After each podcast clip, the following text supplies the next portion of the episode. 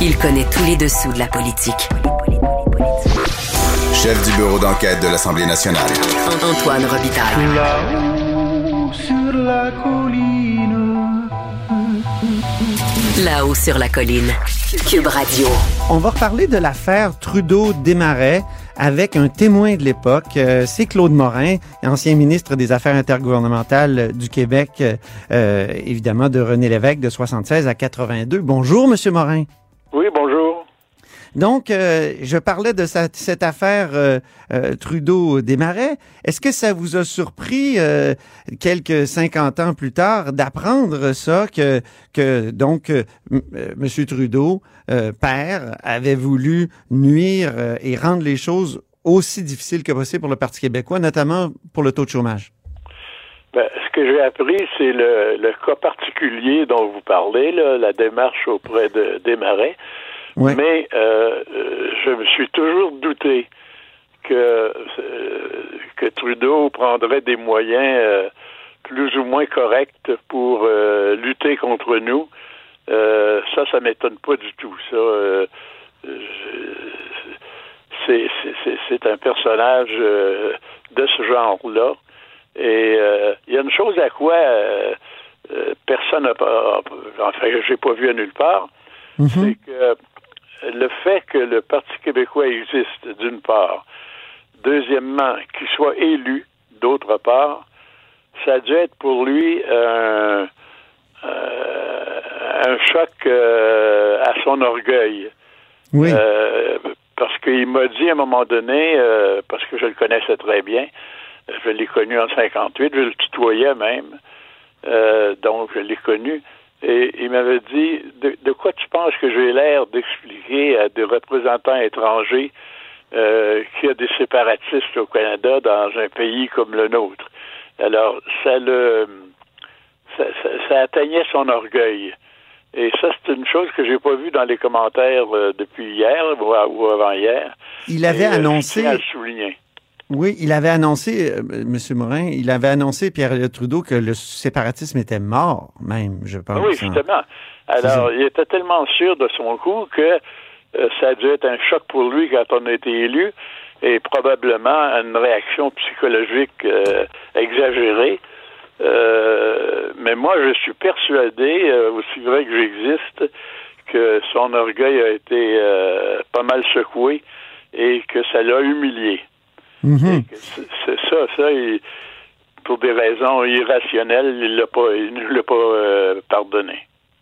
Mais pour des raisons rationnelles, il était en même temps un disciple de Machiavel, donc prêt à, à- à tout faire pour euh, l'emporter. Donc, euh, la fin justifiait les moyens. C'était ce genre d'adversaire politique-là. Je vais dire une chose là que je dis pas souvent parce que ça donne pas, et puis que j'hésite à dire, mais je le dis. Euh, j'ai rencontré un tas de politiciens dans ma vie, des, des dizaines et des dizaines et des dizaines, de toutes les nationalités. Je dois dire que celui qui était le plus, le moins fiable, euh, c'était Trudeau. Euh, en, en ce sens que ce qu'il nous disait, c'était généralement pas la réalité. C'était une fabrication de la réalité. Euh, il nous racontait des choses. Ça avait l'air, ça avait l'air solide. Ça avait l'air d'avoir de l'allure. Puis quand on y pensait trois secondes, euh, ça tenait pas debout. Euh, ou c'était des inventions, c'était des, des suppositions. Et, surtout, je pense qu'il était prêt à prendre n'importe quel moyen pour lutter contre le mouvement souverainiste. Et ça, là, euh, il n'y avait pas de morale qui, euh, qui jouait dans ce cas-là. Euh, et euh, euh, il, a été l'équivalent de certains hommes d'État qu'on voit là ailleurs dans d'autres pays moins civilisés. Euh, évidemment, euh, je pense pas qu'il ait recouru au meurtre politique, mais euh,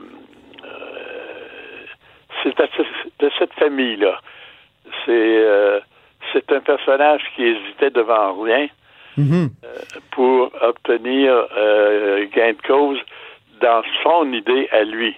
Ce qui est assez clair, M. Morin, c'est qu'il a détourné une de vos idées d'une certaine façon parce que il est embarqué dans la campagne référendaire de 80. C'est vous qui aviez proposé qu'on fasse un référendum qui l'a fait adopter donc en 74 par le Parti québécois, tout ça. Mais en 80, il dit un non va vouloir, va vouloir dire un oui. Puis après ça, vous vous êtes retrouvé à négocier pour euh, euh, finalement rapatrier Ouais, ben la là, Constitution, euh, puis il vous a exclu. Est-ce que ça, est-ce que c'est pas un coup fourré très grave aussi? c'est c'est euh, l'illustration euh, de, de sa façon de procéder. C'est-à-dire que il pouvait prétendre une chose. Écoutez, le référendum en 80, je parle du de 80, là, il nous a dit à nous, les Québécois, si vous votez non, ça va vouloir dire oui. Oui à quoi? Ben oui à un renouvellement du fédéralisme. C'est ça que ça voulait dire. Il n'y a pas d'autre explication. Qu'est-ce que vous voulez que les gens comprennent, la majorité? Ah, ben, s'ils ont compris que ça serait peut-être une bonne idée de voter non, puisque ça allait ob- obtenir les mêmes résultats que si on avait voté oui. Je simplifie, là. Oui. C'est exactement le contraire qui est arrivé. Bon, quelques années avant, il a inventé l'idée qu'il y avait une insurrection appréhendée au Québec pour faire venir l'armée. Ça n'a jamais existé, ça a été démontré depuis. Ça, c'est un autre énorme mensonge. Ça en est plein dans sa carrière. Mhm. C'est- Si quelqu'un prenait la peine d'écrire un livre pour raconter euh, tous les mensonges de taille qu'il a fait euh, au cours de sa vie politique, euh, on aurait pas mal de centaines de pages. Et, et je ne dis pas parce que j'étais un gars que je déteste, euh, c'est pas, pas ça du tout. C'est, c'est, c'est la réalité. Et c'est ce que j'avance est démontrable par des faits. Par contre, ce qui n'est pas démontrable par des faits, puis ça, j'en profite pour le dire en passant, là, euh, moi, j'ai, j'ai été mis en cause euh, au cours des années parce que j'ai des agents de la GRC qui m'ont contacté à un moment donné dans Oui. un cadre euh, un cadre donné.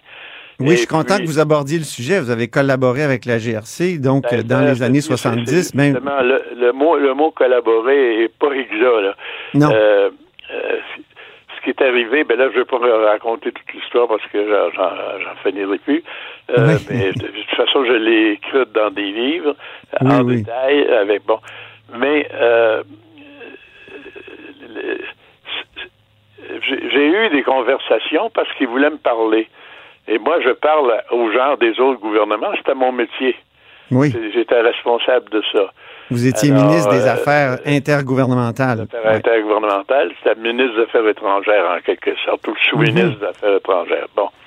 Alors, euh, euh, on me parle de choses et autres. Je parle moi aussi. Mais ce qui et là, on a prétendu que j'avais collaboré avec euh, les gens d'Ottawa contre le Québec. Mhm. Ce qui, écoutez, si c'était vrai, s'il y avait le moindre soupçon euh, démontrable que j'aurais manqué à, mon devoir par rapport au Québec, vous ne pensez pas que depuis 50 ans, quelqu'un l'aurait démontré, que ça aurait, que j'aurais eu des preuves là-dessus? Vous Euh, pensez qu'on l'aurait trouvé dans des, des câbles diplomatiques, dans des l'aurait donc, trouvé. documents? C'est ça. Il n'y a rien qui a été dit, absolument rien, je mets au défi n'importe qui, de me de démontrer que j'aurais manqué à mon devoir envers le Québec. C'est jamais arrivé. Tellement jamais arrivé qu'ils n'ont jamais pu rien dire sur ce sujet-là, alors qu'ils ont parlé d'un tas d'autres choses.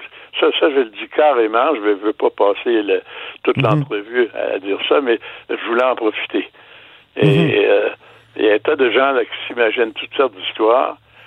Mais en réalité, s'il y avait moindrement quelque chose de fondé, si j'avais tort, en somme, dans ce que j'ai raconté, dans ce que j'ai expliqué, ben c'est sûr que ça ferait longtemps qu'on m'aurait contredit. Ça n'a jamais bien. été fait dans presque 50 ans. Euh, J'ai une dernière question sur- pour revenir à Pierre Elliott Trudeau. Euh, Oui. Est-ce qu'il faut rebaptiser l'aéroport Trudeau selon vous? Moi, je, moi, je le propose. Je, je suis habituellement pas pour les euh, rebaptiser ou enlever des statuts. Je, je trouve qu'on- mais, mais là, j'avoue que Écoutez, dans ce cas, étant donné que c'est encore un effet dans la réalité, euh, la Constitution qui l'a rapatrié euh, unilatéralement, le, euh, son fils aussi qui s'est fait élire avec un nom. euh, donc voilà, je, je, je vous pose la question. L'aéroport. Oui, euh, je débaptiserai. Oui. Euh, sur le coup, je me suis demandé comment je réagirais, mais finalement, euh, oui, parce que il est le symbole, euh, pas vivant, mais euh, visible du mensonge politique. C'est le plus grand menteur politique qu'on a eu au Canada, je pense. De cette envergure, j'entends. Il y en a eu d'autres avant ça, il y en a plein. Mais lui, il a menti à son peuple et, on lui fait un monument dans, dans un aéroport, non. Il y a quelque chose qui va pas là. Et je suis d'accord avec vous. J'espère que j'espère que l'idée arrêtera pas là. Très bien. Ben, je vous remercie beaucoup, Claude Morin. Ben, ça me fait plaisir.